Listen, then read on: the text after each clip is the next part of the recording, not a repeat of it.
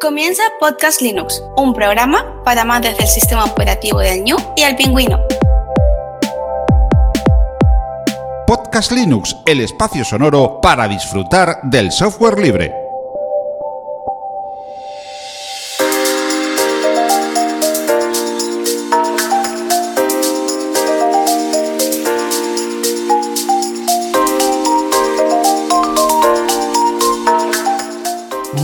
Amantes del software libre, bienvenido a otra entrega de Podcast Linux, la número 186.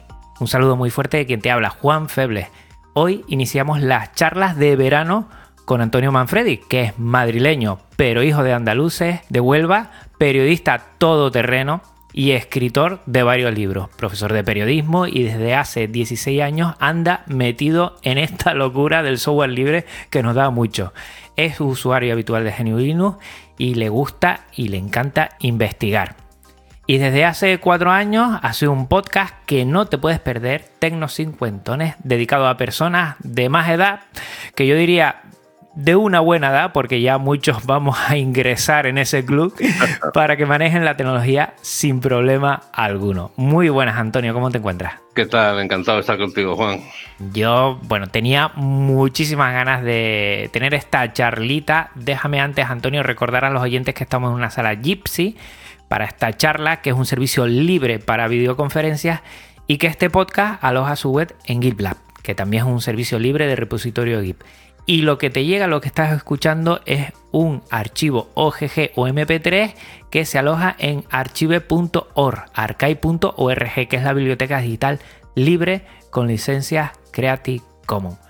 Pues Antonio, te sigo un montón, vamos a hablar de muchas cosas porque creo que, bueno, tenía muchas ganas de que estuvieras aquí y tengo muchísimas preguntas que hacerte. La primera de todo, que los que pasan por aquí ya saben que sí o sí le va a suceder, se topan con la primera, es cómo conociste el software libre. Pues eh, uno lo va conociendo con miedo al principio, te hablo del año 97, 98, en aquel momento era muy difícil para un, yo soy un usuario, digamos, de a pie, afrontar Linux, pero en cuanto a primeros de siglo llegaron, ¿te acuerdas, no? Aquello de la Guadalinux en Andalucía, Linux en Extremadura, Molinux en Castilla-La Mancha, me hizo mucha gracia. Eh, pues eh, la verdad es que me, me, sumé a ese movimiento, estuve, participé en el movimiento Guadalinux, desgraciadamente ya, ya ya muerto, porque bueno, ahora las cosas son de otra manera, pero me sirvió mucho hasta que descubrí Ubuntu y después Linux Mint y ahí sigo, yo soy un fiel de Linux Mint porque me he dado cuenta que, que me va muy bien. Y tanto mi portátil como el ordenador que tengo en casa son, son Linux Mint y, y, y la verdad es que contentísimo. Mucha gente que ha pasado por aquí comenta lo mismo que tú, ¿no? Empezó con Guadalines, con eh, Paco Estrada dice los Pueblinix, en ese, eh, esos años en los que eh, se hicieron muchísimas, muchísimas distribuciones, bueno, animadas, sustentadas, auspiciadas por muchos gobiernos autonómicos y que a día de hoy queda poco. Se mira mucho con ayoranza y la verdad que no sé si de ese germen ya de lo que tú dices, dices de Guadalines ya no, queda absolutamente nada, está desterrado, queda alguna por ahí en Valencia, en Madrid y, y, bueno, con dificultades. ¿Qué recuerdas bonito de esos primeros años? Y cuéntanos un poco cómo fue la parte más humana de ese proyecto, que creo que es lo más bonito. Sí, mira, de aquello quedan los centros Guadalinfo. Hay centros en pequeñas poblaciones de menores de, de 20.000 habitantes. Yo vivo en un pueblito a 16 kilómetros de Sevilla que tiene 13.000 habitantes y tiene por lo tanto un centro Guadalinfo que hoy se han convertido en centros de referencia para personas mayores, etcétera, y ahí se dan cursitos, etcétera, y yo he hecho una mano eh, siempre que, que, puedo y me dejan. Es lo que ha quedado de aquel gran movimiento que pensó en el software libre. Tú sabes que aquí incluso en Andalucía llegaron a darse ordenadores eh, portátiles a los niños con, con eh, Guadalines. Uh -huh. Fue un movimiento que yo creo que por razones que podríamos analizar ahora eh, se vino abajo, pero básicamente razones de capitalismo feroz en el peor sentido de la palabra. Y al final, pues este movimiento se fue, pero yo creo que quedó ese germen en los centros Guadalinfo y sobre todo hay en las, uni en las universidades, Universidad de Granada, Universidad de Sevilla, centros de software libre muy potentes. sobre todo la gente de Granada, y no solo la Escuela de Ingeniería que le corresponde, sino es muy importante este movimiento. Yo creo que sigue vivo lo que ocurre es que no da demasiado ruido, para bien o para mal, ¿eh? a veces dar ruido es un problema. Pues fíjate, eh, la pregunta que tengo ahora es, ¿de Guadalinfo allí queda algo de Genio Linux o, ya se ha transformado tanto que queda el Guadalinfo, pero ahí no hay nada de Linux ya y ya poco que... No, no, eh, tienen libertad los, los, los, que mandan en los centros de Guadalinfo, que es una persona designada por la Junta de Andalucía, y sí, sí, realmente aquí en el caso de de Sanlúcar trabajan con Ubuntu, o sea que, que, se mantiene, digamos, la filosofía del tema. Hay otras, otros centros Guadalinfo que admiten Windows porque los usuarios vienen con esa visión y se trata al fin y al cabo de introducirles, de, de aprenderles y la verdad es que es ahí, pero sigue, sigue muy presente aquí Ubuntu, claramente. Entiendo que tú empezaste con tus primeras distros, con también las ventanas, como, como todos.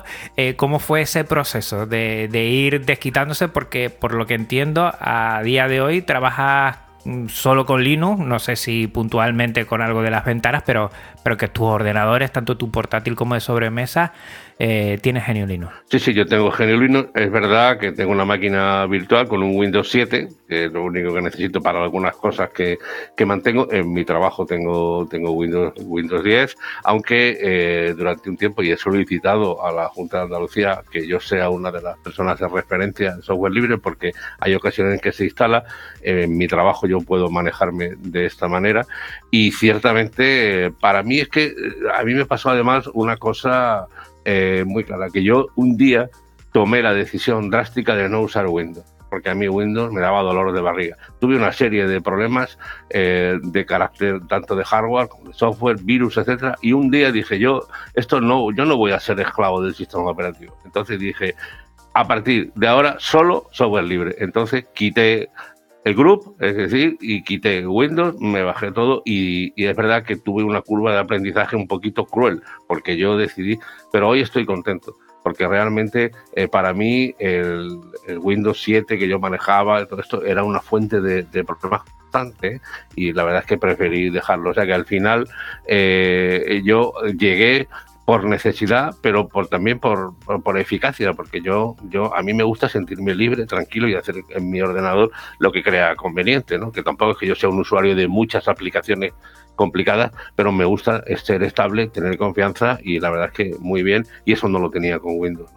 No, y de aquel tiempo para acá ha cambiado mucho las tornas en ese sentido, que ahora instalar un, una distribución de Genio Linux no es lo mismo que antes. Claro ni mucho menos, facilita mucho y la verdad es que en ese sentido, visto desde, desde nuestro perfil también, desde nuestra mirada hacia atrás, ¿no? que igual eh, hay cosas que hemos avanzado en el software libre, en las distribuciones GNU Linux, para, para facilitar un poco esa migración, esa adecuación. Eh, tú comentabas, eh, además que yo, para que lo sepa la audiencia, siempre a todos los que se pasan por aquí a charlar, le comento que, bueno, me pasen unas pequeñas mm, notas descriptivas para presentarlo. Y tú, algo que me gusta es que em, te gusta investigar. Y yo creo que ese Linuxero, Linuxera, lo que tenemos que tener claro es que vamos a investigar, ¿no? Vamos a un nuevo sistema operativo muchas veces, nos desquitamos, somos ese 2% como mucho, mucho, mucho, y ahí sí hay que trastear un poco y, probar cosas en ese sentido.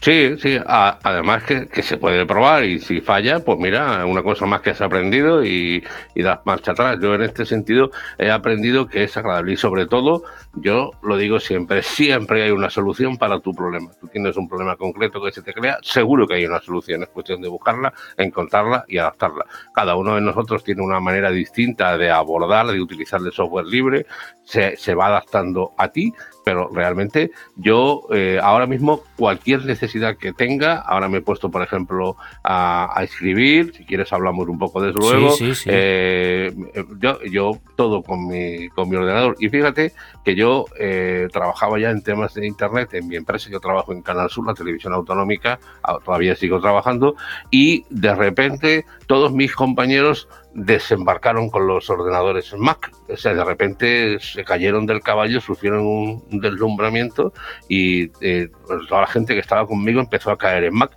Y a mí aquello me pareció un poco innecesario, digo, pero de verdad hay que gastarse la pasta que se gasta. Pero fíjate que ahora mismo mi ordenador principal y mi ordenador portátil son dos Mac dos Mac eh, a los que quité el sistema operativo, el hardware de Mac es indudable y en mi ordenador el, que tengo ahora mismo, con el que estamos haciendo esta, eh, esta conversación, que estamos grabando, es un Mac de 2015 y mi, y mi ordenador portátil es uno de 2009, son verdaderos tanques, pero con software libre. Es decir, que al final aquella presión de mis compañeros por Mac, digo, pues mira, me habéis hecho muy bien. Así que eh, en realidad eh, eh, fíjate que, estoy trabajando, me di cuenta de que eran buenos ordenadores, evidentemente el, hardware de, estos Macs es bueno y los he reconducido sin ningún problema. Uno era de Estados Unidos, le, como no utilizo el teclado, al final lo, lo, lo varié.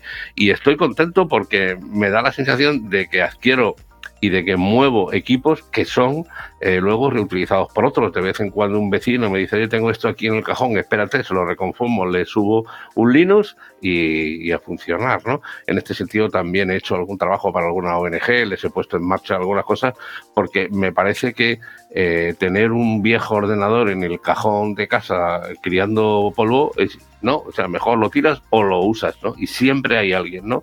El otro día me quedé muy, eh, muy sensibilizado de un chico de emigrante que quiere ser militar, que que es paraguayo y que tenía un viejo ordenador y le dije, espérate, y le puse su, su, su, Linux y el tío está estudiando ya la oposición y bueno, y ojalá que siga para adelante. O sea que yo, para mí, el, software libre es una manera de entender la vida también, es una manera de entender que eh, al final no es tanto equipos muy poderosos, equipos muy costosos, no es tanto meterse en berenjenales de software muy importantes, sino el, digamos, tener una vida, tener calidad de vida desde el punto de vista de los ordenadores. Y en este sentido estoy contento, me, me siento feliz porque todo lo que necesito lo tengo y es software libre, es gente que comparte y gente que estamos metidos en esto y para mí es, es importante esta manera de entender las cosas. ¿no?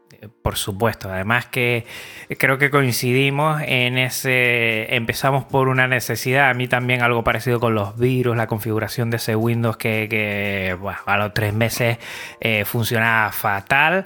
Y bueno, probé GNU Linux, me encantó y a partir de ahí empecé a darme cuenta del potencial la filosofía que hay detrás, ¿no? El de compartir, el de mm, eh, ceder tu tiempo, ceder tu esfuerzo, tu conocimiento a los demás para crear algo más grande, ser una pieza de puzzle pero de algo tan grande y, tan bien cohesionado eh, que merece la pena.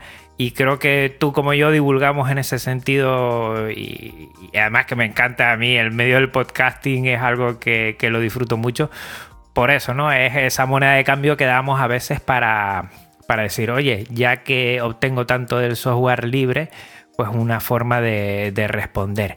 Y lo de los Mac, eh, yo hasta que no salió Slimbox, eh, recuerdo que para mí eh, lo que era perfecto como, como, dispositivo era coger un Mac y liberarlo y ponerle en Claro, claro. Por cierto, utilizas, me dijiste Linux Mint, ¿no? Cierto, así es. ¿Y con qué entorno de escritorio? Bueno, eh, depende. en el portátil tengo el más pequeño, o sea, el, más eh, eh, débil, porque es un ordenador más antiguo. Y aquí, en mi, en mi ordenador principal, pues, ¿cuál tengo? El, ahora mismo no me sale el nombre, el, que tiene todo el mundo. el más. Cinnamon y KDE. Cinnamon, Cinnamon, Cinnamon, KDE en el portátil y Cinnamon en, en, este. Es el que más me gusta, lo adapto. Ya tengo ya un sota caballo y rey de colores, de estructuras, de carpetas y a eso me remito. Así que bien, Cinnamon, sí. La verdad es que está muy bien. E, es la distro que yo siempre propongo para la gente que quiere empezar a probar GNU Linux y además, eh, como se parece mucho a, los antiguos, a las antiguas ventanas, sí es verdad que ahora igual KDE se parece más a, las ventanas 11. Pero, pero bueno, pero ahí yo siempre propongo. En, casa de mis padres, mi hermano tiene, tiene un, un, Linux Mint y prácticamente no le he tenido que explicar nada. Y a partir de ahí ha revivido el ordenador que tenía, como tú dices, un ordenador antiguo, pero todavía bastante usable para lo que él necesita, que es para navegar y poco más, y algún streaming de películas y series. Eh, vamos, a rejuvenecido. Es lo que la mayor parte de la gente hace, claro. Por supuesto. Y, y además cuando yo hablo con alguien que le noto descrito, le digo, vamos a ver, ¿cuánto de tu actividad diaria la haces a partir de un navegador? Y es muchísima, a veces el 100% de mucha gente. Digo, entonces, al fin y al cabo, el software libre te provee un sistema estable y tienes un navegador. ¿Cuál es el problema? Que al final es cuestión de, una curva de aprendizaje mínima y llevarlo adelante, pero la seguridad, la rotundidad del software libre, vamos, a mí es que me parece tan claro que, no, no, quiero discutirlo. Y, eso que reconozco que Windows ahora ha evolucionado, ¿eh? o sea, muy bien, y que Windows ahora es algo también poderoso y que me parece muy bien que se desarrolle de esta manera, pero en mi caso eh, con eh, mi Linux Mint tengo más que suficiente para satisfacer mis necesidades y además me gusta que cuando tengo otra necesidad descubrir que también está resuelta por otras personas que antes que yo eh, lo afrontaron, que es lo que me gusta y lo que veo, ¿no? Y claro, todo esto a mí me produce una, ¿cómo te diría? Una, una alegría interna, ¿no? De decir, coño, lo he conseguido, mira, voy a por esto, vamos a por lo otro, y mira, anda, y entonces de repente ves en inglés un tío de Oklahoma que lo había resuelto a su manera. En fin, la verdad es que poco a poco me voy metiendo ya en el eh, en utilizar el bueno el modo consola, poquito a poco, reconozco, pero cada vez me parece más lógico y ojalá, pues bueno, eh, pudiéramos eh, pudiera parecerme a nuestro como un amigo atareado, ¿no? Que ya estas cosas que me da una envidia cuando lo escucho porque con Atareado tengo envidia, contigo tengo mucha cercanía, porque oye, eh, cuando yo te escucho digo, joder, por ejemplo, eh, el, ajedrez, los dos somos unos aprendices del liche, si quieres hablamos de eso, yo te veo. Hablaremos, hablaremos, porque es mi talón de Aquiles, la verdad es que... que va, que va. Es, mi alegría y, mis lloros. Mira, aquí Marta, que mi pareja se mea conmigo a veces porque dice, madre mía, Juan, ¿eh? qué niño parece a veces con el ajedrez. Pero vamos a dejarlo, quiero terminar esta parte y sí, sí que me gustaría saber que en general de todo lo que has hablado, qué es lo que más te gusta, qué más disfrutas del software libre. No sé si la filosofía, no sé si, si el tenerlo todo controlado, que funcione genial tu dispositivo, más de usabilidad, más de... Bueno, eh, la usabilidad es fundamental. Sería una estupidez eh, sacrificarse y no, tener usabilidad. Y para mí es fundamental. Yo estoy cómodo, yo abro y cierro mis programas con mucha facilidad, me muevo, encuentro alternativas de una manera muy fácil y ya como estoy convencido de que cualquier necesidad se me va a ver resuelta de una manera o de otra, que en realidad es lo que hago con mi podcast, con Tecno 50 años, explicar a la gente cosas que a mí me han pasado y que las he resuelto a mi manera, lo que no quiere decir que no haya otras maneras de resolverlas, claro. Entonces, eh, para mí me gusta del software, ya te digo, la usabilidad y sobre todo, bueno, el tener, el saber que hay detrás miles de personas, ¿no? Saber que hay detrás mucha gente que está a la misma velocidad que tú, ¿no? Esto es un, eh, es una serpiente multicolor de mucha gente que está haciendo lo mismo que tú y que lo está llevando y me parece fantástico y ojalá y ojalá que la gente se diera cuenta de que todos los usuarios se dieran cuenta de que merece la pena. Merece la pena tener eh, un ordenador con software libre porque no te va a dejar nunca es un o sea no siempre va a estar ahí y siempre va a responder pues sí además que son proyectos muy sólidos porque el, el concepto del software libre es como ir pasito a pasito todos juntos oí hace poco en estos finales de curso, ¿no? Que donde el director tiene que hablar y, o el coordinador eh, que decían que si quieres ir rápido, ve solo, si quieres ir eh, lejos, eh, ve acompañado, ¿no? Y yo creo, yo creo que eso es la filosofía del software libre, ¿no? A veces se nos tilda mucho de que mi madre, tantos proyectos, tantas distribuciones, que parece que esto no avanza. Pero si sé que hay una, eh, hay, hay cientos detrás que siguen las telas y siguen el proyecto y cada uno, eh, un éxito de uno es un éxito de todos. Eh, yo creo que a mí lo que me llama mucho, mucho la atención es eso, sea, el poder seguir andando y saber que es un paso firme, acompañado y que vamos, mm, teniendo, mm, vale, muchos lobos que, hay que estar atentos, ¿eh? porque fue siempre el software libre, eh, Guadalines, lo que hablamos al principio, es un ejemplo de ello, pero bueno, paso firme y mirando al horizonte y sabiendo que juntos podemos ir muy lejos. Claro que sí, indudablemente, y yo creo que ese convencimiento nos hace ser fuertes, ¿no? Que es lo importante, y vivimos tiempos muy, muy descompensados, y a mí esto me da tranquilidad. Hablaste de una cosa, porque yo pensando en, esta charla, el tema de la comunicación para ti que es muy importante y, siempre hay un aspecto en la comunicación que es la libertad, la privacidad, el, saber que, bueno, que, que, todo lo que podamos utilizar en internet pues, pues tiene que ser, bueno, uso privado. Hay grandes multinacionales, sin entrar en algo muy, muy llamativo, de que es verdad que quieren aglomerar mucho y la comunicación lo hemos visto últimamente.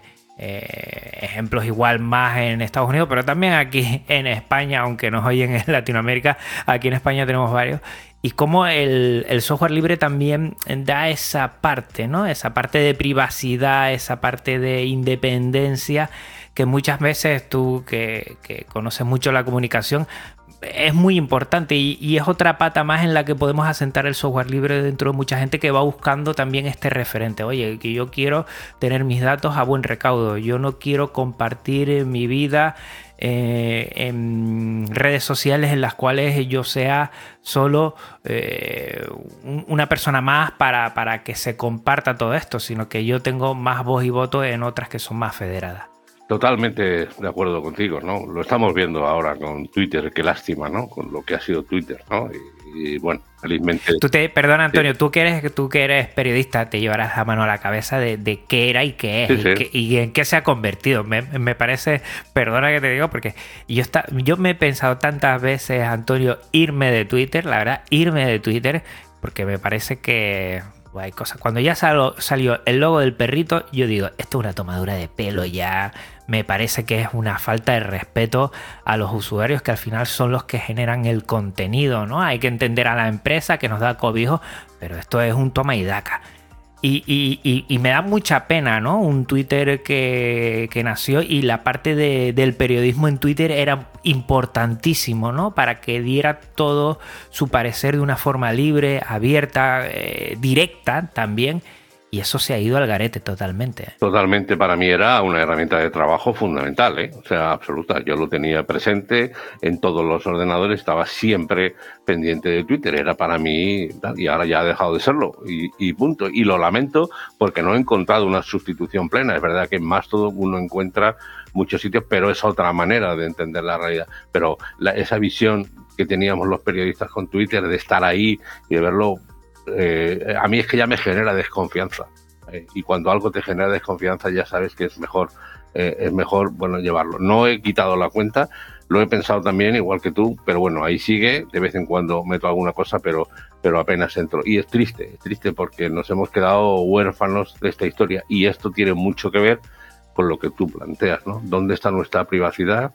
qué pasa con nuestros datos, qué estamos haciendo nosotros. Para mí es fundamental bueno, tú estás en el mundo docente también, es fundamental que a los más jóvenes les enviemos ese mensaje.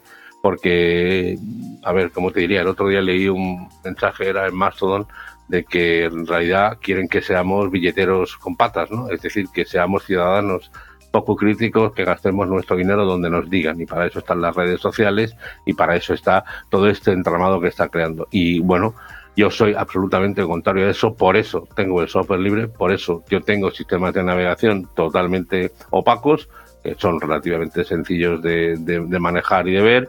Yo, por ejemplo, accedo a información de periodistas de Nicaragua que tienen serios problemas para verlo y, hago aquí de altavoz de algunos de sus mensajes. Es decir, siempre se puede hacer un trabajo, sé que es corto y, y a veces poco efectivo, es un centímetro, pero muchos centímetros hacen muchos metros también, entonces hay que seguir trabajando, pero para mí es muy importante esto. Al final es una cuestión de criterio personal y de decir, bueno, yo eh, qué estoy haciendo y a dónde voy. A mí me parece, yo tengo Facebook y de vez en cuando miro quién es su cumpleaños y pongo alguna cosa y saludo, no más, ¿no? Y es verdad que, como luego si quieres hablamos, yo tengo otra faceta personal que es la asociación de pacientes en la que me quiero involucrar, pues ahí realmente sí manejo redes sociales porque es una manera de, de entender la vida de un paciente crónico, ¿no? Y bueno, y, por eso estoy también metido en esto, pero por lo que a mí se refiere, por Antonio Manfredi, cuando yo estoy aquí en casa tranquilo, solo, yo estoy desconectado y me siento tranquilo teniendo a mi, a mi Linux delante y sé que está trascendiendo lo que yo quiero que trascienda, que es lo importante. Yo estoy de acuerdo contigo que sea, algo tan generalista como Twitter o tan globalizado, ¿no? Eh, más todo no lo es. Eh, no creo que lo vaya a hacer, porque si no, igual eh, vamos a tener, vamos, el mismo perro con distinto collar. Pero sí es verdad que estoy viendo yo en Mastodon algunas cosas que me encantan. Es verdad que no tengo tanto movimiento, pero porque no tengo tantos seguidores, no hay tanta, tanto público, pero sí es verdad que la audiencia yo la veo más refinada, no entrando a, bueno, a cosas que, vemos en Twitter que es un toma y daca que, a mí me desespera. Yo, te oigo a ti, lo bueno de, escuchar en el podcasting es que al oír la voz te haces más o menos a, la psicología de la persona, ¿no? Yo te veo también muy tranquilo, muy pausado y, yo personalmente el tema de Twitter eh, ya con los últimos movimientos, pues, pues bueno, pues me da mucha pena. Pero sí estoy viendo en Mastodon una aceleración muy lenta, pero que va cogiendo muchas cosas. Y sí es verdad que igual, no sé si en comunicación no lo será tanto, pero en software libre sí hay, sí hay un movimiento ahí candente que se nota y que está eh, bien aireado. Se nota que va eso cogiendo llama y eso me gusta. Sí, sí, sí, tiene ya una velocidad de crucero, poco a poco. Yo estoy en la instancia Andalucía punto social. Me pareció que era un compromiso que yo tenía que asumir y por eso estoy ahí. Y es cierto que yo, yo me paso siempre viendo redes sociales que me aportan ideas para todo, para mis podcasts, para todo y ahora en Mastodon empiezo a encontrar elementos que me interesan, que investigo y que me llevan adelante. Y cosas que antes tenía en Twitter. Es así, pero bueno, la vida siempre es cambio, ¿no? En la vida hay que estar acostumbrado a que las cosas fallen y haya que mirar para otro lado y empezar de nuevo. Eh, yo estoy triste por lo de Twitter, contento por Mastodon y estoy convencido que van a surgir nuevas maneras de entender las cosas. Por ejemplo, Telegram, yo soy un usuario intensivo. Para mí Telegram es el, eh, la herramienta diaria de donde también me muevo y en Telegram también encuentro eh, muy buenas relaciones y muchas maneras de, intercambiar información. Por lo tanto, eh, estoy convencido de que esto va a ir a mejor y de que esas miradas que tienen de convertirnos en billeteras con como yo digo gráficamente, pues en mi caso no, no se van a dar porque realmente tengo lo que quiero y hay muchísimas cosas que no cuestan dinero y que son realmente las que te llenan, ¿no? Y, para mí dentro del software libre encuentro muchas de estas cosas. ¿Y cómo te digo por el podcasting? Porque sé que tú también eh, escribes bastante. No sé si tu área de comunicación es más eh, prensa escrita o, radio. No. Dime, dime. Yo, yo fíjate, yo acabo de, cumplir 42 años de cotización en la seguridad social y siempre como periodista. Empecé en la prensa, en la radio y sobre todo en televisión. Yo, si tú buscas Antonio Manfredi en YouTube, verás que muchas cosas que, he hecho. Pero a mí me ha pasado una cosa en los últimos cuatro años. Ya uno está muy de vuelta de todo. Cuando has hecho en la profesión de todo, uno está, también fui director de Internet, de Canal Sur, porque yo en el año en el año 94 me conecté por primera vez a internet en aquel internet y yo me di cuenta de que si el periodismo tenía futuro era con internet y empecé y en el año 2000 ya me hice cargo de la página web y llegué a ser director de, de internet hasta que en el 2016 preferí dar un paso atrás y me retiré pero a mí lo que me ha pasado contestando a tu pregunta Juan es que a mí periodísticamente hay pocas cosas que me satisfagan más que el podcast. Ha sido el gran descubrimiento. De repente me he dado cuenta de que yo en mi teléfono móvil Eh, yo además estoy intentando mejorar mi inglés por el tema de las medicaciones de pacientes. Yo escucho podcasts en, en, inglés, escucho todos los podcasts de Lignus, todo lo que cae en su mano y realmente me parece apasionante este mundo. Hay, se hacen cosas tan buenas. Ahora, por ejemplo, está, estoy escuchando uno que hacen los compañeros de, de, Diario de Sevilla, del Pedro Pacheco, el alcalde de Jerez, que sabes que estuvo en la cárcel, etcétera, contando su experiencia, el tío en la cárcel. Coño, que yo hoy, coño, me me he sentido, o sea, esa turogación, en el mejor sentido de la palabra, yo no la tenía y la tengo en el podcast. Y fíjate que que hago este Tecno 50 y ya he decidido hacer un podcast profesional. Yo soy defensor de la audiencia, en Canal Sur, es decir, yo me encargo de la gestión de las quejas de, y de todos las, bueno, los temas que llegan de, de, tratamiento al público y yo hago un podcast que se llama Defensor de la Audiencia, lo hago, este es quincenal, tampoco hay mucho material, este es quincenal, pero me parece que es la mejor expresión que uno puede encontrar, es decir, al final, Juan, es una cuestión de emoción, ¿no? ¿A ti qué te emociona? Pues si algo te emociona es lo que te hace tirarte para adelante, ¿no? Y, y, y, y son las 2 de la mañana y no has mirado el reloj y dices, joder, ya son las 2 de la mañana, tendré que acostarme y dormir un poco, ¿no? Pero bueno, así son las cosas, ¿no? Y tu mujer te lo dice y la, la mía también, ¿no? Lógicamente me dice, oye. Sí, sí, sí. Yo, yo lo hago al revés, yo me levanto pronto y como no la molesto, ella le da igual. Pero bueno, sí, sí. Bueno, al final eh, todo tiene que ver con pasiones. ¿sabes? Y, y, lo claro. que te mueve el corazón te da vida. Y en ese sentido, sí, sí, a nosotros que nos gusta, entre otras muchas cosas, eh, nos gusta el software libre, pues, pues nos da milla. Y el podcasting, yo no sé qué tiene la voz todavía, Antonio. Mira que lo repito, lo repito en mi podcast algo tiene la voz. Ahora mismo Antonio Manfredi y yo, para que lo sepa la audiencia, desconectamos, suelo decir desconectar de Gypsy eh, lo que es la cámara por dos motivos, porque normalmente se entrecorta menos el audio, pero no es el motivo principal, sino porque nos pongamos en sintonía también, Antonio, con la audiencia y también tengamos esa comunicación eh, solo en el ámbito eh, verbal de, audio, ¿no? Eh, y, y, claro. y tiene algo que yo que te escucho Hombre. mucho, eh, creo que te conozco un poco más. No sé, si sí, fuera sí. escrito sería otra cosa y si fuera vídeo, no sé si es que la imagen te da más información que te descentra de lo importante y la voz tiene ese vehículo que dicen que, que, que bueno, que, que, claro. que, transmite algo. Transmite, yo creo que, que, es una cuestión de cómo nuestro cerebro percibe y el audio con, auricular, porque el podcast es algo íntimo, personal, va directo al cerebro sin, eh, sin fronteras, ¿no? Es decir, tanto el vídeo, la lectura, uno tiene que hacer una comprensión, pero el audio no. Yo por eso estudio inglés también con podcast, porque aunque no esté entendiendo, el, el, el, escuchar diálogos en inglés me está ayudando a, a, entender la música de fondo, ¿no?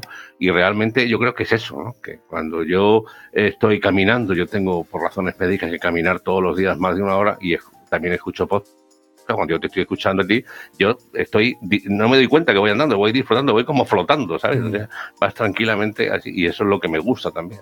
¿Y la idea de Tecnosicuentones, cómo surgió? ¿Cómo, cómo salió? Bueno, eso salió, pues mira, como te dije, yo en el año 94 me hice, con lo cual yo tengo aquí fama en, en, el mundo periodístico andaluz de ser un poquito el pionero, ¿no? Entonces, el periódico Diario de Sevilla me pidió que hiciera una página semanal sobre aplicaciones. Y estuve casi dos años escribiendo una página, ya te digo, semanal, eh, donde pues yo eh, contaba cosas, etcétera.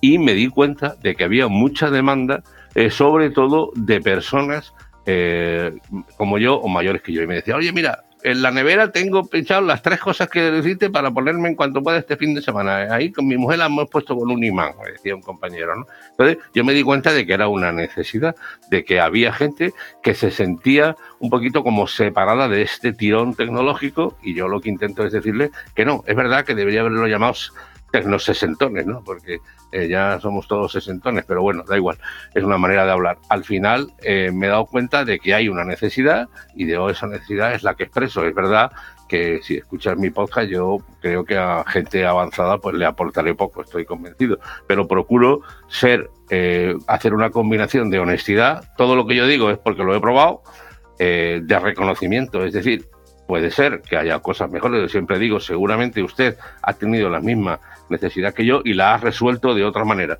Fantástico, cuéntemela y la compartimos, ¿no? A veces lo hago. Y luego, y no menos importante que, todo eso, es que lo que yo hago es normalmente, lo que yo propongo es normalmente gratuito, es decir, normalmente en la medida de lo posible, software libre y sobre todo sobre todo capaz de satisfacer una necesidad importante que alguien se le ponga encima de la mesa. Llevo, yo no sé, cuando empecé digo, bueno, esto durará lo que durará. Ahora llevo, eh, llevo ya pues eh, tres, desde cuatro años, desde el año 2019 y, y la verdad es que yo normalmente utilizo la, el domingo para grabar y, y, pero voy tomando notas en Telegram de todo lo que veo, lo que miro, lo que me llama la atención y luego repaso el Telegram y decido de qué voy a hablar y termino de hacer las pruebas y eso antes, ¿no? Pero esa es la realidad, o sea, vi que era una necesidad de hace ya más de 15 años que, que sigue existiendo, de gente que quiere tirar para adelante y he encontrado gente muy interesante, gente que me ha contado cosas muy interesantes, hay gente muy, muy formada, eh, muy silenciosa también, porque uno de los, uno de los problemas que tiene la, la comunicación es que hay quien se cree que solo son los que gritan, solo son los que hablan. No, hay una gran mayoría silenciosa que te sigue, que te escucha y que no le apetece participar. Esto es lo que hay. Ojalá en el podcast la gente nos hiciera todos los días 18 comentarios. Tú lo sabes, Juan. Al contrario, yo a veces me siento muy solo. Pero soy consciente de que hay gente detrás y de repente alguien me dice, oye, te escucho, te veo, gracias por esto. Y bueno, para mí es una, como una necesidad que voy cubriendo. ¿Cuánto durará? Pues no lo sé. Lo mismo cambio, hago otra cosa yo qué sé, ¿no? Eh, al final uno tiene que ver, ¿no? Ahora, pues, ya ves, eh, como estos son impulsos, etcétera, ahora he decidido eh, aprenderme, por ejemplo, lo que es la autopublicación de libros, ¿no? En Amazon. Y, y, la verdad es que una vez que lo domino, porque creo que ya lo domino básicamente, por lo menos, pues me siento muy feliz porque he abierto otra puerta. A ver a dónde llego con eso, ¿no? Es cuestión de, ir viendo, ¿no? Sí, yo creo que eso es lo importante, sobre todo disfrutar de, lo que hagas, evidentemente. Y, después lo que dices tú, que, la gente que después contacta con nosotros lo suele hacer desde un punto muy, muy cercano, ¿no? Como que ya al oír nuestra voz, eh, como que nos conoce y en parte eh, nos conoce, tiene algo, la modulación. de la familia, sí. Sí, sí, sí, La, la forma de, de nuestra voz explica mucho nuestra forma de ser y, la gente eh, hay un hay un contacto, hay una cercanía, hay una conexión que, es muy importante. Yo, bueno, evidentemente en mis notas del programa vamos a dar toda la información de Antonio Manfredi y, yo animo aquí a la gente a, esa moneda de cambio, entre comillas, que no se vea obligado a nadie, evidentemente, pero eh, eh, mm, en Telegram, por ejemplo, un audio de voz, que nosotros tenemos Telegram y que es fácil encontrarnos. Eh, un correo porque lo ven un poquito más privado y un correíto. Eh, una respuesta en privado o, en las redes sociales al responder. Eso es vida para nosotros, ¿eh? es saber que, está la gente ahí y que, y que bueno, que, vamos por el buen camino, que, que la gente responde, de que ayudamos en alguna manera que, creo que los que hacemos eh, difusión, pues, pues lo hacemos en ese sentido. Yo, yo el podcasting es que no lo cambiaría, porque me parece que unido a, la parte del móvil, que ya todo lo tenemos como, como el Padre Nuestro siempre en el bolsillo, y también esa, ese, con ese audífono, con que, nos puedan escuchar tan cercano como dices tú, ¿no? Directo al cerebro. Hace, hace algo que la comunicación sea súper directa y súper cercana. Y muy humana, muy humana. Cercana, sin duda. lo es y, yo disfruto mucho, ¿eh? Y se están haciendo unos podcasts estupendos, ¿eh? Hay un montón de cosas por ahí. La verdad es que temáticas que quieras ahondar un poquito y, sobre todo conocer eh, el qué, el cómo, el quién, ¿no? Igual con el qué hay otros formatos también más, sencillos, pero el cómo, el quién, yo creo que, el podcasting eh, es muy bueno. Y también eres amante sufridor del ajedrez. Mira que te sigo. Liches para mí me parece, hablando de software libre, ¿eh? Liches me parece eh, bueno, un, un, un, ser, un, servicio, porque al final es un, servicio, una aplicación eh, espectacular. Y te voy a comentar una cosa que, que, me pasó hace poco. Tenía un compañero eh, en el trabajo y estaba con liches, porque le vi con liches. Y, se le dije, oye, ¿tú juegas al ajedrez? Dice, no, jugar no juega al ajedrez. Pero sí me gusta hacer los ejercicios en liches, que son como Cierto. Pequeños eh, puzzles de ajedrez sí. para en, dos movimientos hacer mate o cosas de estas para que lo sepa la audiencia. Y estaba ahí, vamos, enganchadísimo. Eh, para mí, es de este año, entre varias cosas que he descubierto, eh, liches ha sido para mí, vamos, todos los días, más de una hora, lo utilizo. Con eso te digo todo. No, claro, yo, yo también, ¿eh? yo estoy muy enganchado. Yo soy un jugador malísimo porque ya no tengo edad. Yo jugué en mi etapa de adolescencia, etcétera. Siempre fui un amante del ajedrez. Me gusta el ajedrez como historia, me gusta tocar una pieza de buena madera. Hay una tienda en Madrid que se llama la Casa del Ajedrez, que cuando está en el centro, que cuando voy a Madrid a ver a mi madre, me paso por allí, me paso un ratito y, viéndolo, ¿no?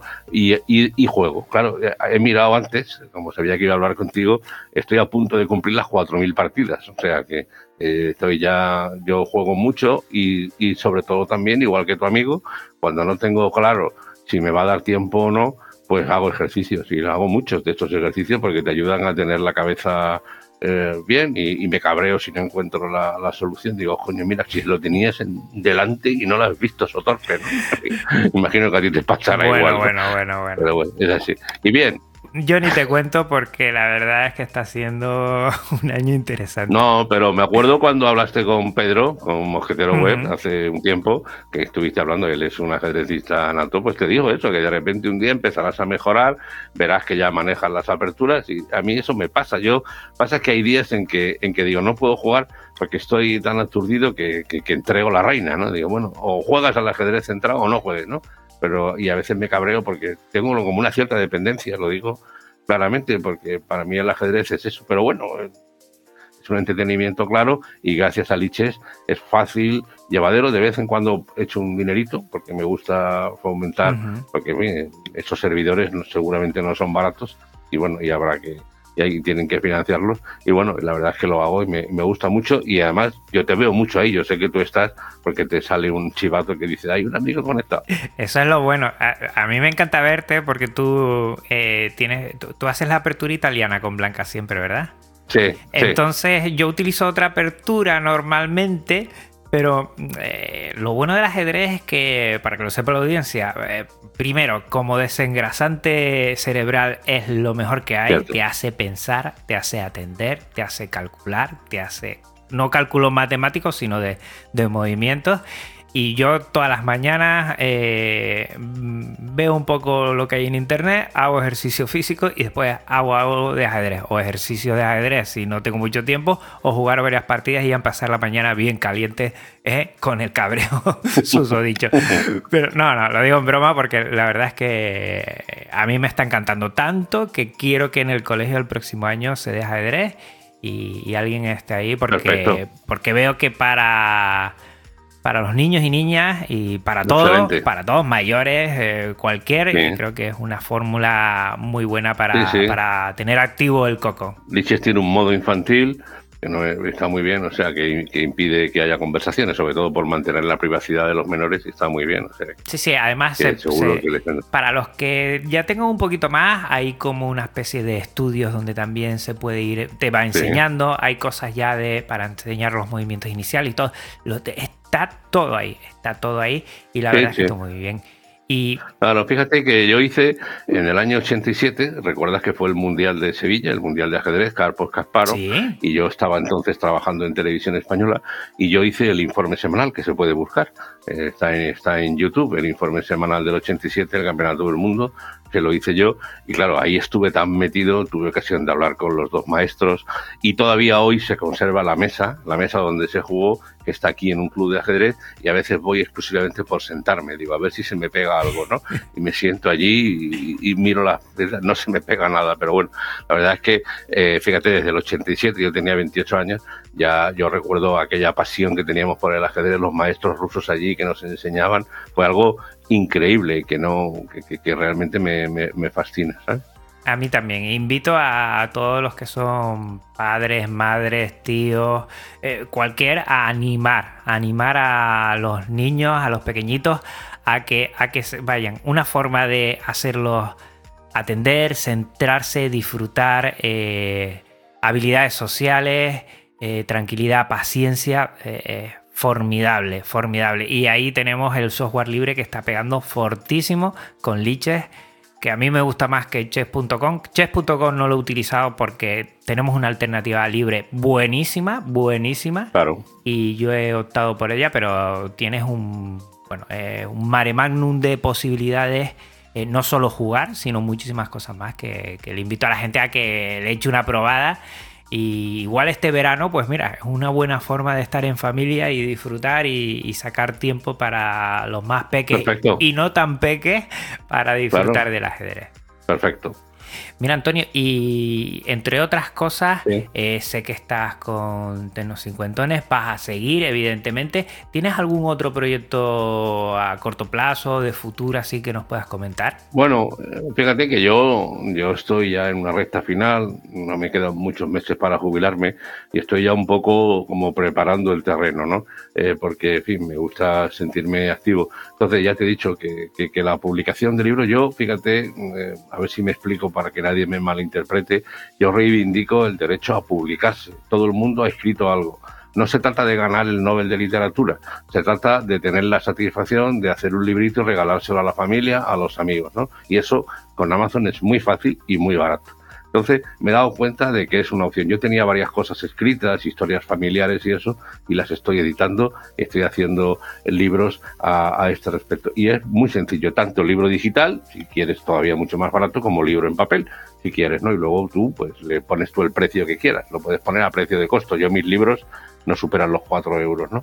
Y eso me ha gustado mucho porque he descubierto una puerta que ya veremos. Y más adelante cuando me jubile, pues quiero escribir, quiero escribir ya algo de ficción, ya he escrito alguna cosa y quiero seguir, porque para mí escribir es fundamental. Y, bueno, como periodista estoy entrenado para escribir de lo que tú me digas, pero no tiene nada que ver con la ficción, aunque sí manejo con destreza aplicaciones de, de este tipo.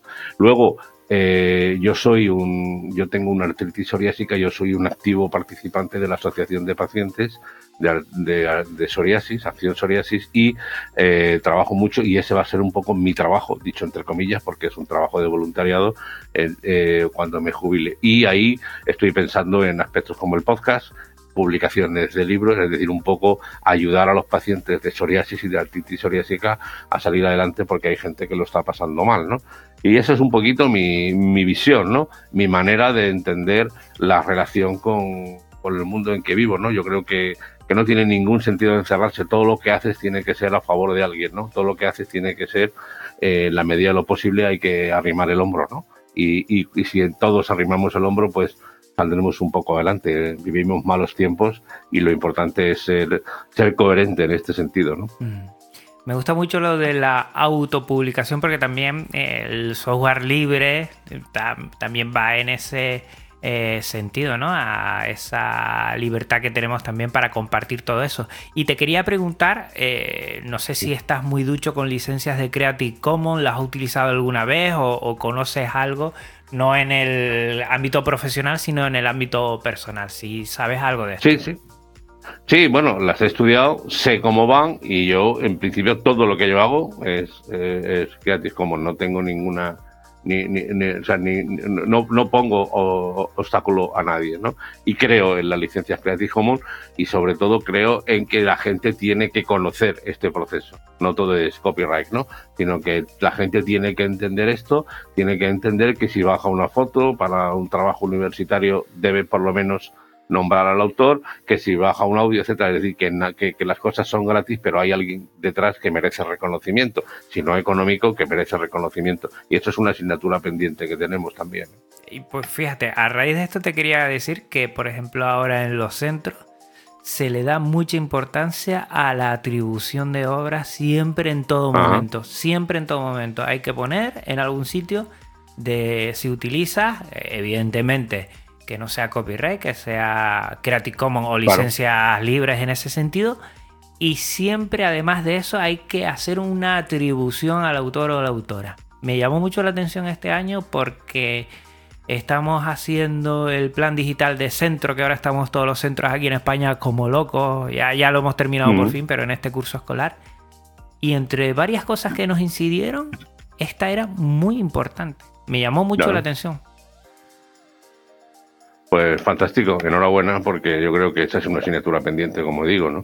Hay mucha gente que piensa que todo el mundo es orégano y bueno, y los creadores de lo que sea merecen todo el respeto. ¿no? Sí, sí, muchas veces, eh, a veces al revés, ¿no? Por tener copyright y, lo sabemos por, desde hace años también eh, en ese sentido, eh, a veces eh, la gente se lo salta, pero infunde a la piratería y que el Creative Commons es un, bueno, un paso intermedio de decir, oye, yo permito bajo ciertas excepciones compartirlo sin que tú me sin que yo te tenga que dar explícitamente ese derecho a, a poder distribuir pero creo que es muy importante. Mira que eh, también hablando mucho la comunicación lo que ha cambiado. Hablabas antes de que Internet ¿no? entraba en, el ámbito periodístico y que era el futuro. Eh, a día de hoy pues, me, gustaría saber tu parecer porque es algo que a mí siempre me ha gustado el tema del periodismo y la comunicación. No sé si Internet ha ayudado mucho a, a la comunicación, al periodismo, porque mucha gente ve con, recelo, ¿no? Y mira atrás como que hubo tiempos mejores y que ahora nunca puede estar. Está peor que hace muchos años, ¿no? En ese sentido. Yo no sé cuál es tu parecer aquí. No, yo, yo no lo creo, ¿eh? yo, yo creo que, que cualquier tiempo pasado fue anterior, eso te lo reconozco, todo lo demás, no, quiero decir que yo eh, hemos vivido un proceso, lo que pasa es que en todo proceso cambiante, donde te cambian las reglas, la estructura, el modelo económico, porque a nosotros en, en, los medios de comunicación la crisis económica que tuvo todo el mundo vino añadida por la crisis del propio sustento, es decir, la crisis del papel, eh, la radio, etcétera, pero claro, eh, al final esto es algo que nosotros tenemos que responder. Te pongo un ejemplo, el otro día un alto directivo de una emisora muy importante de España decía, es que, es que los jóvenes no los oyen, a la gente que hoy tiene 15 años no los oyen. Y yo le dije, ¿y usted hace programas para ellos? ¿Ustedes hacen programas para que estos eh, jóvenes de hoy, que tendrán 25 años en 10 años, lo hacen? Y la verdad es que no. Y entonces, ¿cómo quiere que le oigan? Al final, tenemos todos que arriesgar. A mí me parece que el periodismo de masas es hoy una fuente de muchos conflictos. El periodismo de masas es algo que, bueno, lo hemos visto, eh, estamos viviendo en España situaciones políticas muy complicadas porque hay mucho bulo, mucha mentira y mucha historia. Pero, pero, insisto, yo creo en la libertad del hombre, yo creo en la libertad de la persona y una persona debe estar preparada y debe ser consecuente para entender el mundo en que vive. Es decir, que yo no creo que la gente sea manipulada por lo que diga. La gente ve lo que quiere, la gente se pone Netflix o ve el telediario de Telecinco de Antena 3 o el que le dé la gana y yo reivindico esa, esa libertad.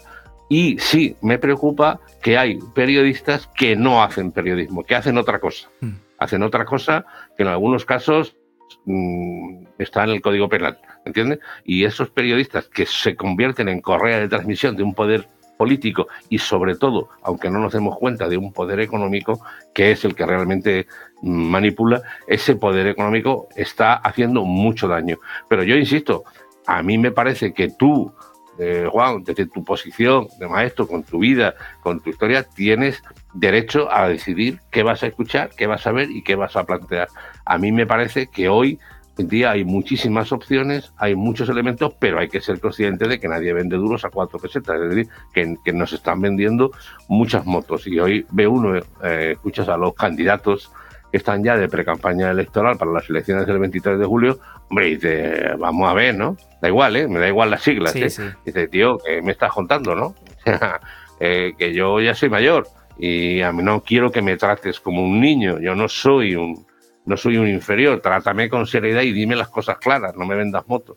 Eso sí me preocupa. Y ahí hay un sistema de, medios de comunicación muy poderosos, grandes medios de radio, de prensa escrita y de televisión, que están al servicio de un poder económico establecido. Porque, insisto, el poder político está por detrás del económico. Yo como periodista te puedo decir, Juan, que yo he tenido muchos, muchos, muchas historias con el poder político y nunca me ha pasado nada y alguna vez que he tocado alguna fibra fuerte del poder económico sí he tenido problemas. que al final es, el, es como hay que entenderlo. Yo creo, insisto, en la, en la libertad individual, creo que cada uno debe ser consciente de esto y todo el mundo debe ser responsable. No, no podemos vivir eh, como si fuéramos niños. Tenemos que, que vivir eh, con fortaleza la, la, sociedad en que vivimos y enfrentarnos a ello. Y si no te enfrentas, asume las consecuencias. ¿no? Yo creo que, que la cosa es, es así, o sea, que al final quejarse en la barra del bar los domingos por la mañana mm, es algo muy español y que no sirve para nada. Quejarte donde tienes que quejarte, asume las consecuencias.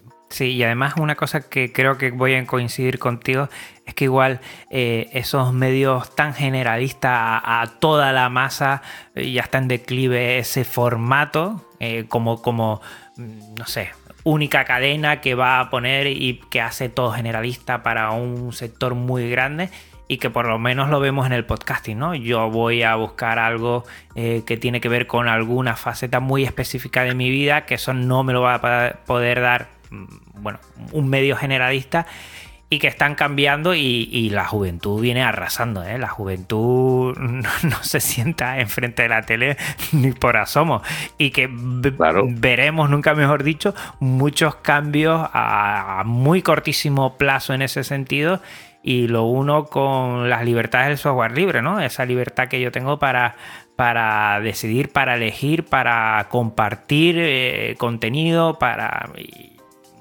dentro de 10 años no sabemos qué va a estar, pero evidentemente si seguimos con fórmulas de hace 40, 30 años, mm, eso no, no, no tiene sentido. No tiene sentido, no, creo yo. Tú eres, tú eres muchísimo más ducho en esto y podrás comentarlo.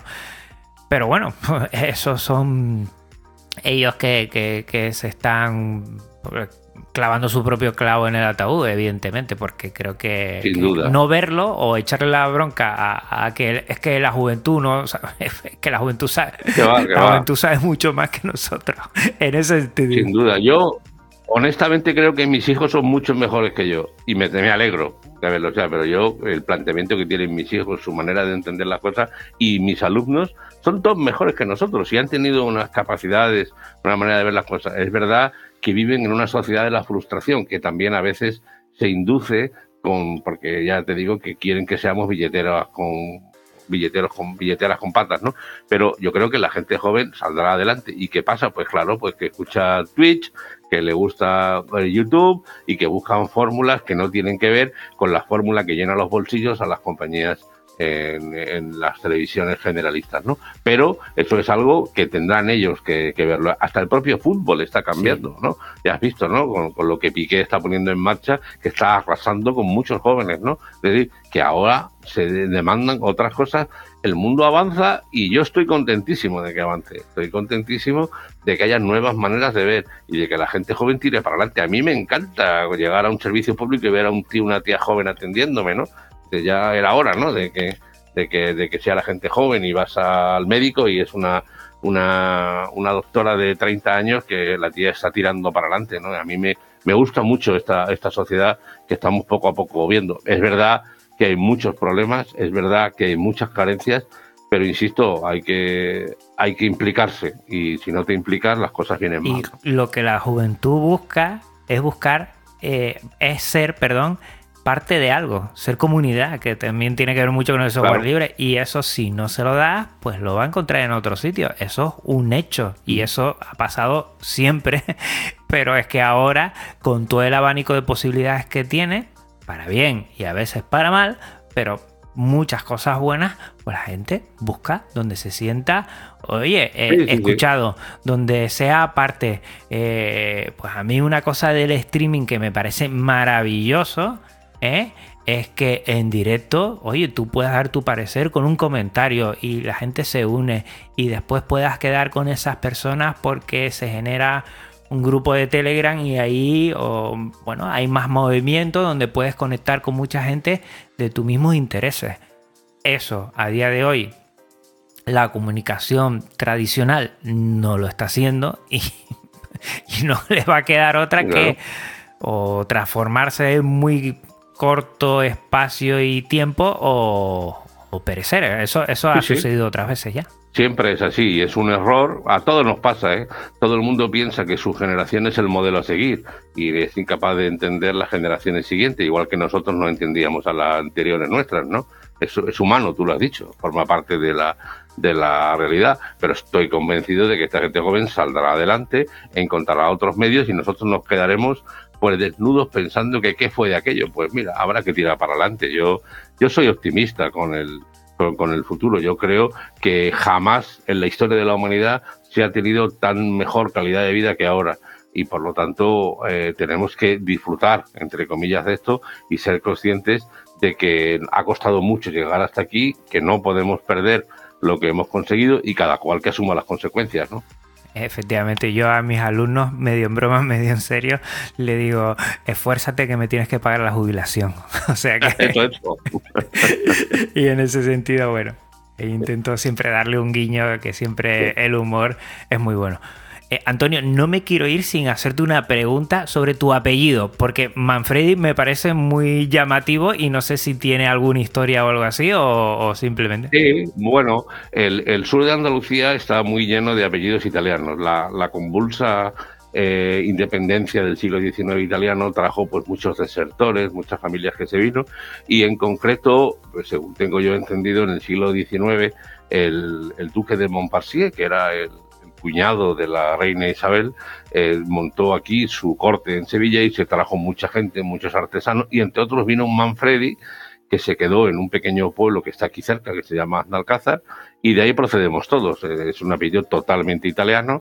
Somos unos 4.000 en España, más o menos, y si tú te encuentras un Manfredi, en Canarias viven varios, que se fueron para allá, eh, seguro que es familia mía, directa o indirecta, porque ya y todos proceden de esta baja Andalucía donde este hombre, que era muy, era muy facha, pero era muy industrioso, el duque de Montparnasse, que mandó matar a Prim, que quiso ser rey de España, eh, era, era un, facha estupendo, pero era un hombre muy industrioso, tenía muchas tierras y, se dedicó a cultivarlas, y la verdad es que, que creo que de ahí procedemos los los Manfredi y bueno, pues nada, ya te digo, ahora ya hay Manfredi por muchos sitios y a mí es un apellido que me gusta, claro, pues significa, es un apellido de origen germánico que significa hombre valiente.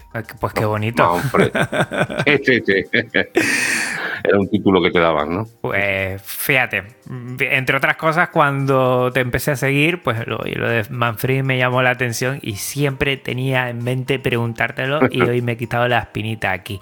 Eh, yo agradecerte, Antonio, que, que, hayamos pasado esta horita que, que ha pasado ya. Te dije al principio, antes de empezar a grabar, de estar una horita y siempre digo lo mismo si pasa rápido y cómodo y aunque no nos veamos, estamos sonriendo cuando hablamos y compartiendo y disfrutando, es que se pasa bien y estoy seguro que a la audiencia se lo va a pasar también como nosotros porque estas charlas también son para, compartir y, para difundir un poquito, además del software libre, pues otras pasiones que tenemos como siempre. Muchísimas gracias Antonio por pasarte por aquí por Podcastlino.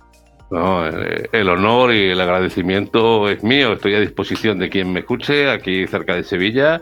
Eh, mi correo, en fin, todo, todos mis datos están en mi podcast, así que eh, no hace falta repetirlo. Y nada, Juan, yo espero poder saludarte, a ver si voy a tener un día y echamos un cafelito o lo que sea, porque me parece muy interesante lo que haces. Te felicito creo que eres de una honestidad y de que todo lo que cuentas es siempre muy interesante. Y yo, pues mira, algunas mañanas te he escuchado, por ejemplo, en el tren, yo cojo muy temprano el tren para ir a trabajar y bueno, ahí acurrucado cuando es invierno y hace frío escuchándote, pues me, me, me alegrabas ¿no? La, la, ruta hasta llegar a la estación. Así que gracias a ti por tu trabajo, por tu honestidad, por tu amor por el software libre y yo creo que nos queda mucho camino por recorrer juntos. Un placer mutuo.